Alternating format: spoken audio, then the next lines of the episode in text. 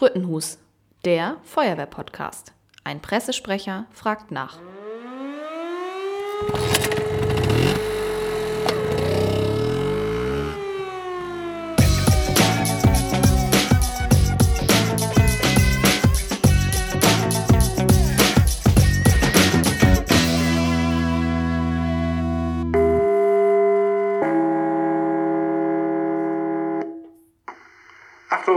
Einsatz für den First Responder außerhalb des Werkgeländes. Einsatz für den First Responder.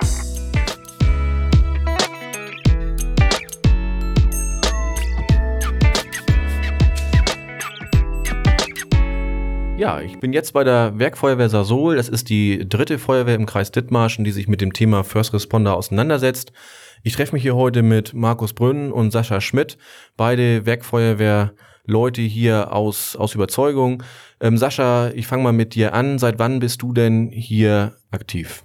Ja, angefangen bin ich am 01.01.2001 als ganz normaler Feuerwehrmann und seit 2008 bin ich hier als stellvertretender Wachabteilungsführer eingesetzt. Die Werkfeuerwehr Sasol unterscheidet sich ja nun von den anderen beiden Feuerwehren, die hier im Kreis auch First Responder anbieten, in der Hinsicht, dass es sich hier um hauptamtliche oder beziehungsweise Berufsfeuerwehrleute handelt. Ähm, wie viele Feuerwehrleute sind denn hier bei euch tätig? Hier bei uns in der Werkfeuerwehr haben wir 13 Mitglieder pro Wachabteilung, das heißt also 26 Kameraden insgesamt.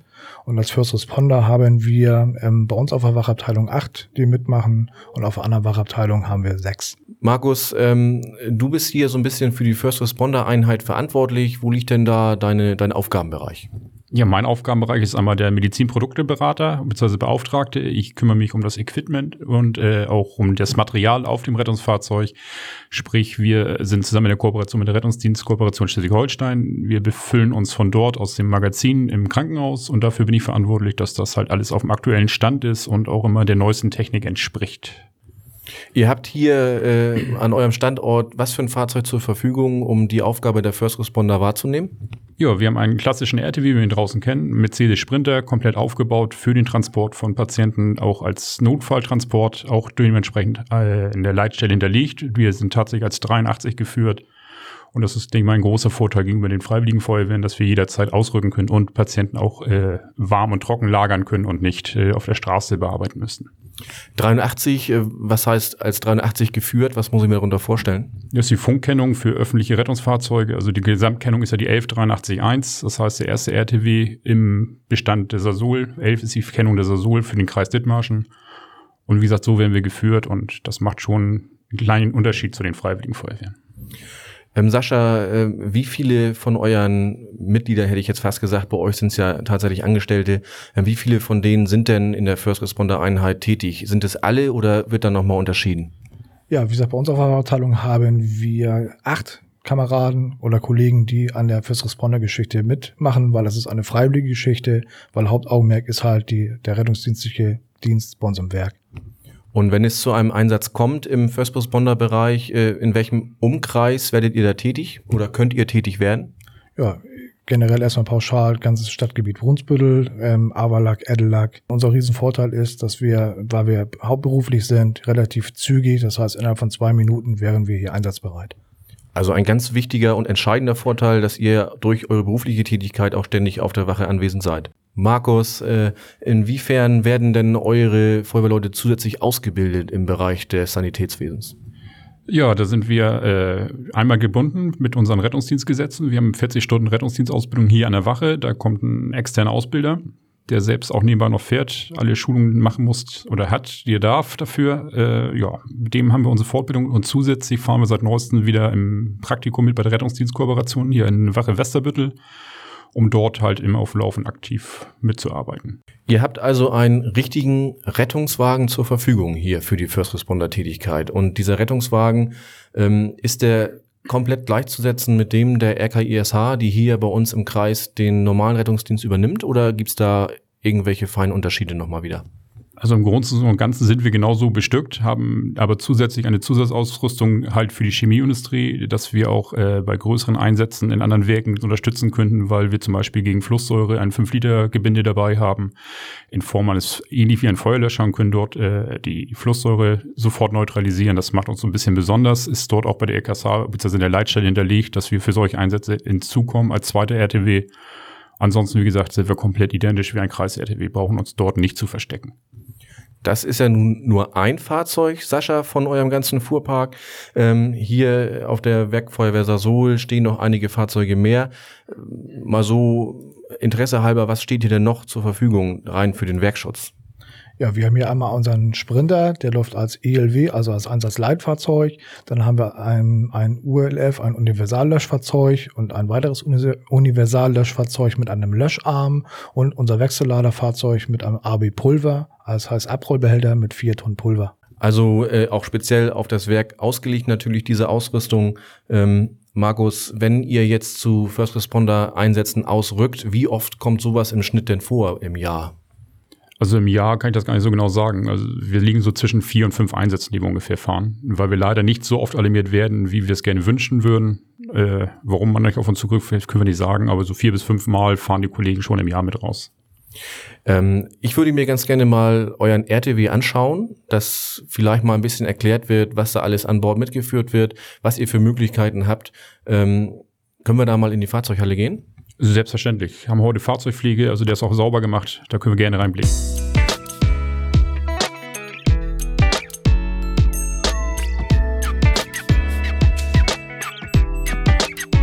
Ja, Markus, wir sind jetzt hier bei euch in der Halle, in der die Fahrzeuge untergebracht sind, stehen hier vor dem RTW, den ihr für First Responder benutzt. Was ist denn das für ein Fahrzeug?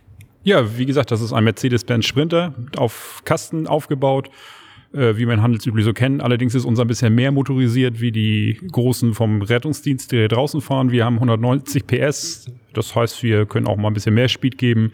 Freut die NEF-Besatzung, beziehungsweise natürlich äh, den Notarzt besonders, wenn wir mal schnell nach Itzehoe fahren und das NEF nicht hinterherkommt, ist immer sehr interessant. Ja, er sieht äh, anders aus, als man jetzt die RTWs von der Straße kennt, vom öffentlichen Verkehrsraum. Er ist nicht orange, sondern er ist gelb und es steht natürlich Sasol drauf. Also ihr seid auch optisch schon eindeutig zu unterscheiden von einem normalen RTW. Ja, das ist vollkommen richtig. Das war unserem Chef sehr wichtig, dass wir optisch uns unterscheiden zu den öffentlichen Rettungsdienst. Äh, ja, das sind so unsere Hauptmerkmale. Wir leuchten in gelb. Warum macht ihr das überhaupt? Also warum entscheidet sich ein Werk wie Sasol dazu, hier in der Umgebung First Responder zu fahren? Was, was ist da die Intention dahinter? Ja, angefangen hat das eigentlich mal als Fortbildung für uns, beziehungsweise dass wir ein bisschen frisch im Stoff bleiben, da die Einsätze der Werkfeuerwehr natürlich ein bisschen reduzierter sind gegenüber einer großen Berufsfeuerwehr, die nicht, äh, die den Rettungsdienst fährt, haben wir gesagt, wir müssen für unser Werk ein bisschen fit bleiben. Das wurde von der Führung sehr gut angenommen und gleichzeitig auch natürlich den Image äh, für draußen, dass wir uns für die Bevölkerung in Boonsbüttel engagieren und dort halt Präsenz zeigen wollen. Lass uns doch mal reinschauen in den RTW und dann erklärst du uns einfach mal, was wir da so drin finden. Gerne doch. Wo wollen wir anfangen? Ja, ich würde sagen, hier äh, die erste Klappe nehmen wir gleich. Ja, die erste Klappe ist unser Einsatzfach. Das heißt, wenn wir in die Einsatzstelle kommen, finden wir hier unsere Ausrüstung, die schnellstmöglich mit muss. Sauerstofftasche, Notfallrucksack und unser Corpus C3, sprich EKG mit eingebautem Defibrillator. Das sind unsere Basismaßnahmen im ersten Moment, die wir mitnehmen. Also ich sehe hier in der Klappe ganz oben eine blaue Tasche. Ähm, was ist in der blauen Tasche drin? Ja, das ist tatsächlich der Sauerstoff, dass es auch für uns äh, als Feuerwehrleute sofort erkennbar ist und nicht lange suchen müssen. A, wie gesagt, wir wissen, in welcher Reihenfolge wo was liegt natürlich, aber es ist auch optisch erkennbar, deswegen halt blau für den Sauerstoffrucksack und rot ist unser Kreislaufrucksack. Also der rote Rucksack, den sehe ich auch, der ist hier ganz unten in dem Fach drin. Ähm, ja, das, da kommen wir gleich nochmal zu. In der Mitte sagtest du eben, da ist der äh, das EKG. Ähm, das sieht schon sehr professionell aus. Ähm, ja, das, das kannst du ja mal ganz kurz erklären, wie das funktioniert oder eingesetzt wird. Ja, äh, wie gesagt, das ist ein Corpus C3. Das ist auch einmalig hier. Unser Rettungsdienst draußen fährt ein anderes Gerät. Äh, ja, wir haben ganz normal die Möglichkeit, das so wie wir es alle kennen, aus irgendwelchen Banken oder öffentlichen Gebäuden als AED zu benutzen, also diese schnelle automatischen elektrischen Defibrillatoren. Äh, allerdings hat unser halt die Besonderheit, es ist ein normales EKG drinne. Wir können die EKG-Bilder lesen, sowohl als 12-Kanal wie auch ein normales 4-Kanal-EKG. Die Sauerstoffsättigung, den Puls können wir lesen. Äh, wir können das Ganze dann als Herzschrittmacher benutzen. Das heißt, wenn der Patient zu hohe Frequenzen hat, können wir die dort einfangen beziehungsweise unterstützen, dass sein Herz im richtigen Rhythmus schlägt. Das sind so die Möglichkeiten, die wir haben. Das Ganze wird dann auseinanderbaubar sein. Das heißt, wir können auch unserem Notarzt das Display in die Hand drücken, während wir mit der Patientenbox arbeiten. Das können wir auch gerne vormal machen, dass man so, dann haben wir die Möglichkeit, diverse Kabel anzuklemmen.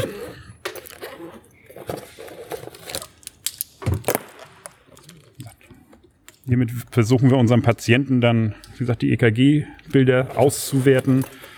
Dann haben wir noch hier einen sogenannten Fingerclip. Wenn du ihn denn findest? Wenn ich ihn dann finde, genau. Mit dem werden wir dann die Möglichkeit haben, wie gesagt, die Sauerstoffsättigung des Blutes zu messen, beziehungsweise auch die Herzfrequenz nochmal zusätzlich des EKG-Bildes zu sehen.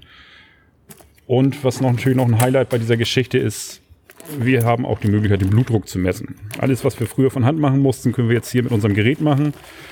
Das unterstützt uns natürlich ein bisschen mehr. Nichtsdestotrotz ist es Elektronik, die wir hier verwenden. Deswegen haben wir diese Schulung auch gewollt, dass wir halt weiter mit dem Patienten draußen im Kontakt sind, dass wir auch äh, tatsächlich unser Auge vertrauen müssen und nicht immer blind auf die Elektronik. Auch wenn man das Neueste und Modernste hat, äh, würden wir ja schon ganz gerne mal den Patienten auch in Augenschein nehmen. So, das Gerät fährt jetzt hoch, das, das geht auch relativ zügig und zeigt auch gleich jetzt am Bildschirm mehrere Linien an, nenne ich es mal. Ähm, okay, es wird arretiert wieder in der Halterung, also es ist auch dafür vorgesehen, in der Halterung betrieben werden zu können, äh, schätze ich jetzt mal. Ähm, diese ganzen Kabel, die hier jetzt rauskommen, ähm, die haben verschiedene Farben, sehe ich. Das ist äh, rot, ist dabei, gelb, grün. Also eine ganze Farbpalette. Wie wird das dann jetzt angeschlossen? Was kommt an den Patienten? Was kommt wie, wo an den Patienten? Ja, äh, das ist ganz einfach. Unser normales Vierkanal-EKG, das ist, äh, ja die Farben schwarz, rot, gelb und grün. Da hat man so eine leichte Eselsbrücke für den ersten Moment des EKGs zu kleben. Da sagt man immer, eine Ampel steht auf dem Asphalt. Das heißt, wir kleben das von oben beginnt äh, rot, im Uhrzeigersinn gelb, grün und dann schwarz. Dann haben wir die normalen EKG-Bild. Wenn wir dann was finden sollten, mit dem wir nicht ganz zufrieden sind, können wir sagen, okay, wir holen uns das ein NEF dazu, also sprich den Notarzt, äh, würden dann schon mal vorbereitend das 12-Kanal kleben, wo dann die weiteren Farben nochmal dieses Violett mit bei ist, auch hier gelb-grün, was wir dann, äh, ja, grob gesagt um die Brustwarze rum aufbauen, dass wir dieses komplette Hinterwandbild auch sehen können. Freut sich unser Notarzt immer sehr darüber, dass er diese Bilder schon bei uns vorbereitet findet. Das wären immer die bunten Kabel, die wir haben. Wie gesagt, was ich gerade schon mal erwähnte, ist dann unser Fingerclip-Sensor. Der wird ganz normal über den Zeigefinger gestülpt. Dort können wir dann die Blutwerte, beziehungsweise die Blutsättigung des Sauerstoffes sehen, beziehungsweise nochmal zusätzlich eine Herzfrequenz, wie er uns jetzt hier gleich anzeigen sollte.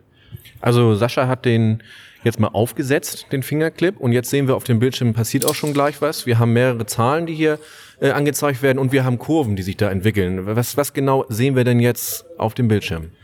Ja, wir sehen jetzt also das Schnelleinsatzbild, was wir hier haben. Das heißt, unser Sascha hat gerade eine Sauerstoffsättigung von 97, 98 Prozent im Blut und einen relativ ruhigen Puls mit 65 äh, Schlägen pro Minute. Die Kurven sind einfach nur Ein- und Ausatmenkurven. Das EKG würde dann jetzt gleich noch hinzugeschaltet werden, dass wir uns das auch angucken können. Hier unten in dem Fach haben wir auch noch den roten Rucksack, den wir eben schon erwähnt haben. Markus, was ist denn da drin? Ja, das ist unser Kreislaufrucksack, wie wir eingangs schon mal erwähnt haben. Ich hole den schon mal raus. Eigentlich ist das ein Standardrucksack, wie im Rettungsdienst benutzt wird, mit diversen Equipment. Ich denke mal, die anderen First Responder Einheiten werden ein ähnliches System haben. Bei uns ist ein bisschen ein Unterschied. Wir haben halt Medikamente drauf, weil wir, wie schon mehrfach erwähnt worden, eigentlich ein Rettungssagen sind. Und die würden wir gerne mal rausholen. Ja, dann lass uns doch mal reingucken, was da drin ist, beziehungsweise wie das aussieht. Ähm, du hast schon ganz recht. Die Feuerwehr Burg hat mir nämlich genau so einen Rucksack schon mal vorgestellt, aber mir fällt es auch gleich auf. Hier ist eine Tasche mehr drin. Genau genau genommen sogar zwei Taschen mehr. Das ist unser Ampularium, was wir an einer Einsatzstelle rausholen können. Die sogenannten Systemtaschen. Dass ein anderer Kollege bei den Maßnahmen schon mal die Medikamente aufziehen kann. Wie gesagt, und hier sind sie. Genauso aufgebaut wie die vom Rettungsdienst, äh, der öffentlich fährt. Einziger Unterschied ist, was wir nicht mitführen, sind halt BTMs. BTMs, was sind BTMs? Also Betäubungsmittel, die hauptsächlich vom Notarzt eingesetzt werden, die bringt dieser dann halt mit an die Einsatzstelle, weil wie gesagt, wir nicht alles da haben und auch da ein bisschen die Schulung fehlt, um uns da noch massiv mit auseinanderzusetzen, dass wir wirklich alle Medikamente hundertprozentig können. Deswegen haben wir das Standardsortiment des RTWs. Aber dieses Sortiment, das ihr jetzt hier vorweist, das könnt ihr auch verabreichen. Insofern die Notkompetenz gegeben ist und wir die Freigaben der Notärzte haben, ja. Also wie gesagt, regelmäßige Schulungen, wo das trainiert wird. Äh, und ja, die Freigaben haben wir soweit bekommen vom ärztlichen Leiter Rettungsdienst, dass wir unterstützend damit arbeiten dürfen. Wie gesagt, voraussetzt natürlich die Notkompetenz, beziehungsweise der Notarzt muss vor Ort sein, beziehungsweise auf Anfahrt. Ja, also ich sehe schon viele Medikamente drin, viele Fachbegriffe, viele Namen. Also das ist natürlich auch äh, eine Sache, die bestimmt auch nochmal gesondert geschult werden muss. Äh, ja, deswegen ist ja unter anderem das Praktikum, was wir regelmäßig bei der RKSH fahren. Also wie gesagt, hatten wir eingangs erwähnt, dass wir dieses machen. Auch das ist nicht nur einmal im Monat oder einmal im Jahr. Also wir haben Kollegen, die fahren teilweise zwei bis dreimal im Monat, wenn unsere Schichtbesetzung das zulassen und die Plätze dementsprechend bei der RKSH frei sind. Das ist hier mit Westerbüttel eine sehr gute Kooperation, die wir haben. Wir sprechen viel miteinander. Wir tauschen uns aus. Die Kollegen kommen hier rüber. Es gibt mittlerweile sogar ein Ehepaar, wenn man das erzählen darf, äh, zwischen den beiden Wachen. Äh, ja, das macht uns hier ein bisschen aus, ein bisschen besonders, dass man halt vielleicht miteinander arbeitet hier und dadurch auch viel Möglichkeit haben, die Medikamente zu lernen, wie sie angesetzt werden und äh, auch dementsprechend Ausbilder der Aircats bei uns aufschlagen. Lass uns doch noch mal in das Fahrzeug hinten reingehen, dass wir noch einmal gucken, ähm, wie so ein RTW eigentlich bei euch aufgebaut ist. Also hier die Seitentür geht schon fast von alleine auf, ein Tritt fährt aus. Ähm, ich gehe mal rein. Und ja, im Grunde kennt man das schon von den RTWs, die man jetzt schon mal so im täglichen Leben gesehen hat. Wir haben hier in der Mitte eine große Trage, zwei Stühle, die ausklappbar sind zum, ich denke mal, weniger zum Mitfahren, sondern mehr zur Betreuung des Patienten während der Fahrt. Ähm, ja, was ist denn hier noch so Besonderes an Bord, was ihr häufig nutzt? Ja, also wie gesagt, hauptsächlich natürlich unsere Trage. Dann haben wir noch ein zusätzliches Beatmungsgerät hier drinnen es kommt ja auch mal vor, dass wir Patienten beatmen müssen, gerade im Feuerwehrbereich mit unseren Chemikalien. Dass es irgendwelche Verletzungen im Traumabereich gibt, haben wir leider vor kurzem erst gehabt. Wer so ein bisschen die Zeitung verfolgt hat, konnte das lesen. Das ist hier drin so ein bisschen das Besondere. Dann haben wir unsere Systemtaschen für Verbrennungsverätzungen beziehungsweise Elektrounfälle oder auch Amputationsverletzungen.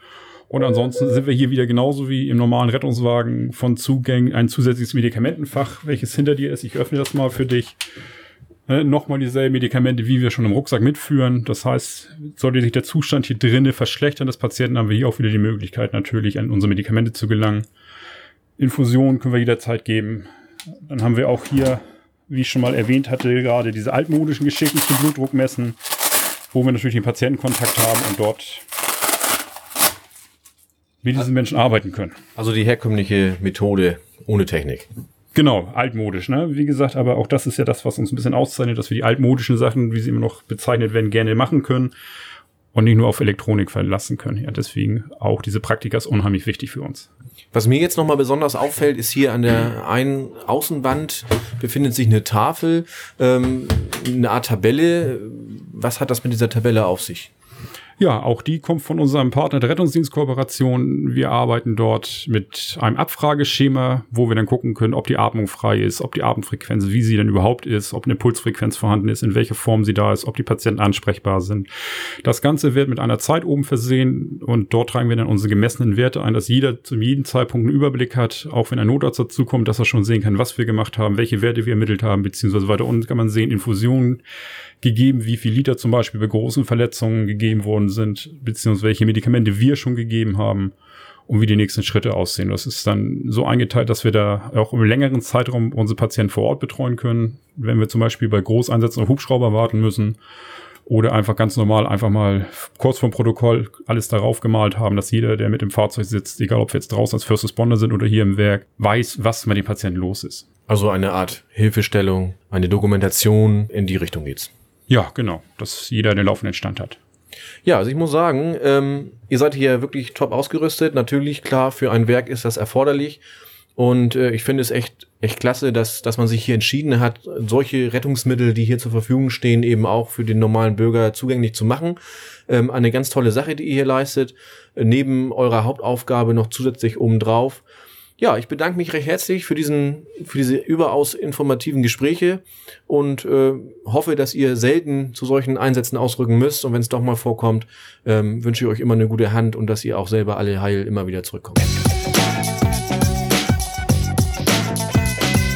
Mehr zum Podcast unter www.sputtenhus.de.